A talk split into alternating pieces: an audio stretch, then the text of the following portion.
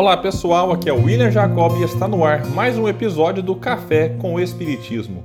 Nesta reflexão vou falar sobre uma mensagem do Espírito Emmanuel intitulada Reeducandos e que está no capítulo 15 do livro Hora Certa e foi psicografada pelo médium Chico Xavier. Os nossos irmãos reeducandos, residentes em setores de segregação construtiva, não se encontram sozinhos. Em todos os lugares da Terra surpreendemos os sentenciados de variada espécie, dentre os quais se destacam os presidiários retidos em provações de longo curso, os emparedados no remorso que carregam o peso de culpas inconfessadas no imo da consciência, os detentos da rebeldia que não se satisfazem com os recursos que a vida lhes coloca nas mãos, os encarcerados em sofrimentos claramente voluntários que recusam qualquer saída para a luz do espírito. Os prisioneiros da inconformação que não aceitam as diretrizes do trabalho para o bem que se lhes oferece por terapêutica de libertação. Os encadeados na angústia que se acham isolados nas celas de reflexão que se lhes fazem necessárias ao próprio burilamento.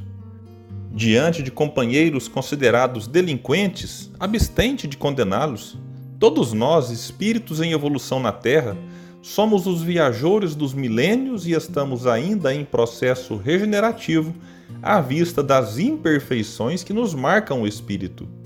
E se pudéssemos rasgar o peito à frente de nossos interlocutores e companheiros do cotidiano, certamente que eles todos conseguiriam ler este letreiro gravado a fogo e lágrimas em nossos corações.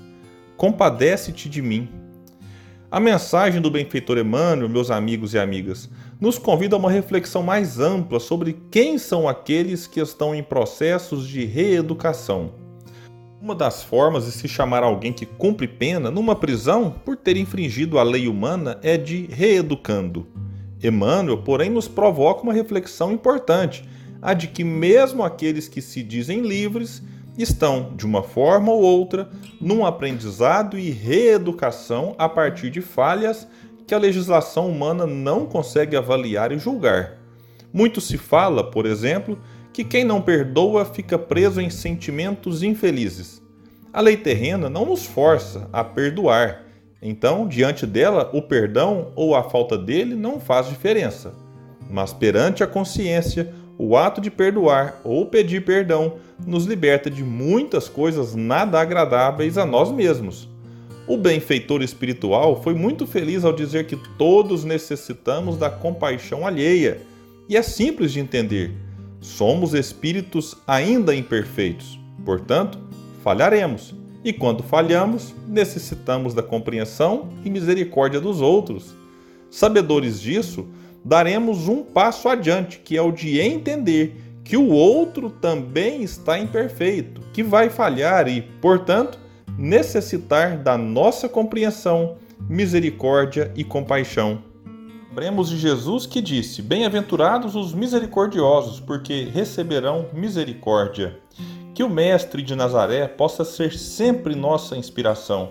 Sabemos que a jornada terrena, a convivência humana tem muitos desafios mas nos inspirando em Jesus e contando com a ajuda dos bons espíritos, podemos avançar sempre para a frente e sempre para o alto, como gostava de repetir Leon Denis. Muita paz e até o próximo episódio do Café com o Espiritismo.